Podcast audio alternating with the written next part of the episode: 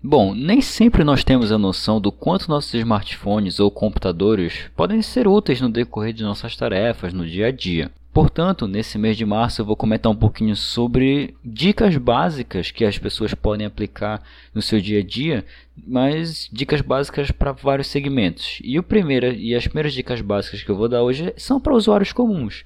Para você que não trabalha com tecnologia ou para você que utiliza a internet ou outras ferramentas somente para cumprir suas tarefas básicas do seu trabalho ou da sua casa, então esse episódio vai para você. Eu posso entrar no seu smartphone,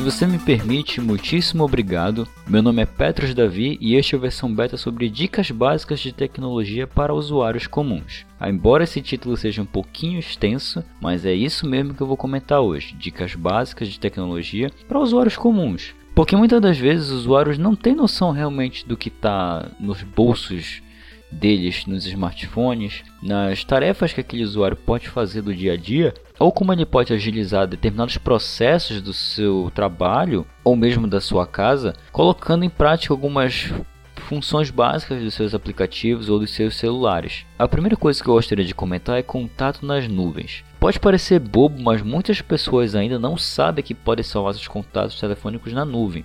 Para quem é mais antigo, deve se lembrar da lista telefônica, que hoje em dia não existe mais, pouquíssimas pessoas utilizam lista telefônica ainda, porque você também pode encontrar listas telefônicas na internet, mas essa é uma situação comum quando pessoas que não trabalham com informática acabam trocando de smartphone. Muitos dos contatos delas ficam atrelados ainda salvos no chip da operadora. Então, e essa pessoa não migrou esses contatos para o e-mail que ela utiliza. Se você utiliza Android, seus contatos ficam salvos no seu Gmail, que você utiliza para registrar o seu celular.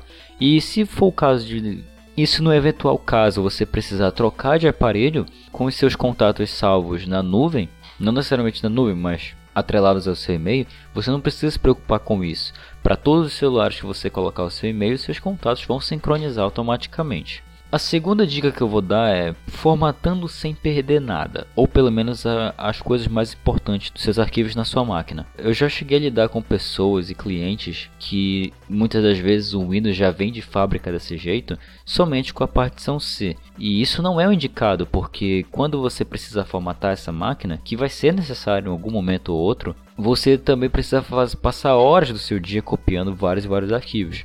Pessoas que trabalham com imagens e vídeos ou mesmo podcasts, como é o meu caso, não necessariamente trabalham, mas que utilizam esses recursos de alguma forma, mas elas precisam salvar esses arquivos em algum lugar, e esses arquivos ocupam espaço. E quando você tenta mover eles de um lugar para outro, pode ser um processo dispendioso porque leva tempo, principalmente quando são muitos arquivos com extensões diferentes.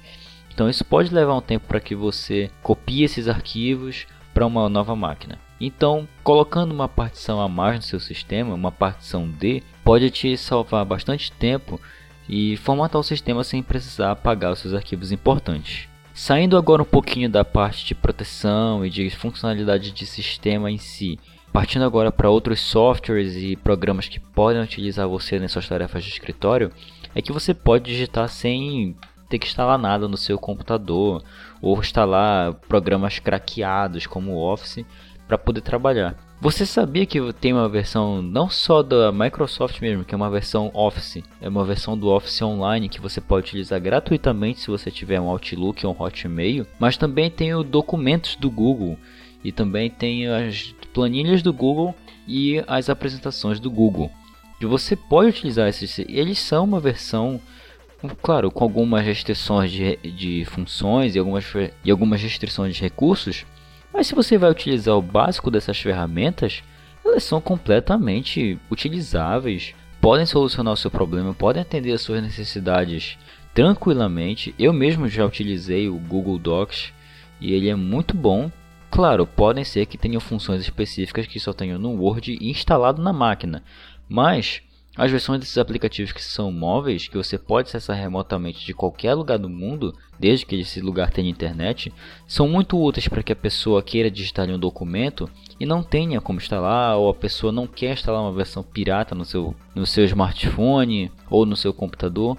As pessoas estão se atentando para esse detalhe. Embora a pirataria ainda seja muito forte no Brasil, mas existem pessoas que se preocupam com esse ponto e que percebem que o quanto você menos gastar com pirataria, mais você vai estar ajudando a pessoa que produziu aquele conteúdo ou aquele serviço, e mais é a vontade dela continuar produzindo volta. Então é um ganho-ganho para todo mundo.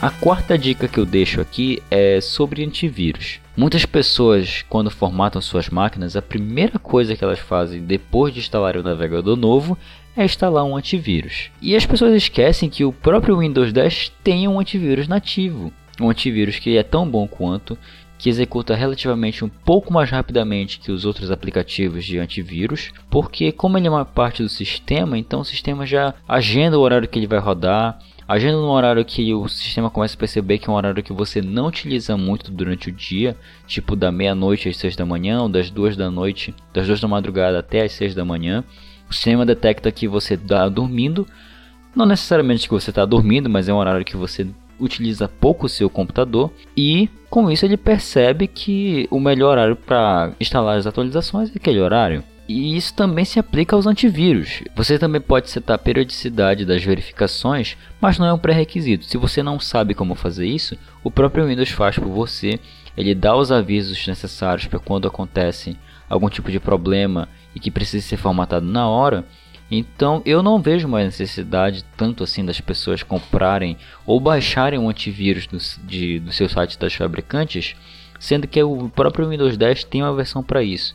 Até o Windows 7 tinha uma versão dessa que era o Windows Defender, que não mudou muito de, de lá para cá, mas esse agora o Windows Defender faz muito mais coisas que o Windows 7 não fazia. Então é uma coisa bacana o que está acontecendo, mas o antivírus geralmente na situação de manter a pessoa ocupada na casa e evitar que vírus peguem a máquina, tanto dela quanto do notebook, o firewall não é uma coisa que você deva se preocupar tanto. É uma boa função para que você habilite e utilize, mas se você não souber fazer, não há problema algum nisso. Continuando aqui para finalizar, vou continuar pelo Windows, que é a função do seu telefone. A função seu telefone é uma função que foi desenvolvida para que você consiga acessar o Windows da sua máquina utilizando o celular.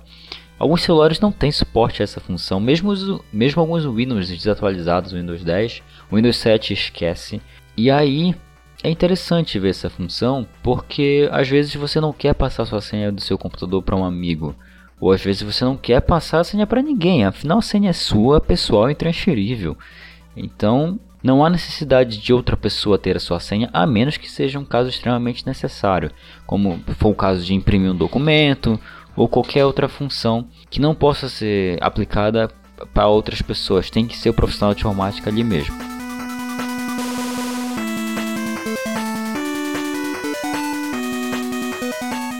Bom, é isso. Esse foi um episódio um pouco mais curtinho, versão beta, mas é só com dicas. Pro, talvez o próximo episódio já tenha mais dicas um pouco mais avançadas sobre como você pode resolver problemas do seu sistema operacional, que é importante também. E com essas dicas que eu posso dar no próximo episódio, você talvez consiga fazer a própria manutenção do seu computador e que é uma coisa boa de se fazer, porque você não paga um profissional que às vezes pode agir de má índole com você, você não precisa pagar ele para que ele venha consertar seu computador. Você ali contém o conhecimento básico para que você possa trabalhar em cima dele. Eu vejo você na próxima segunda-feira e até lá.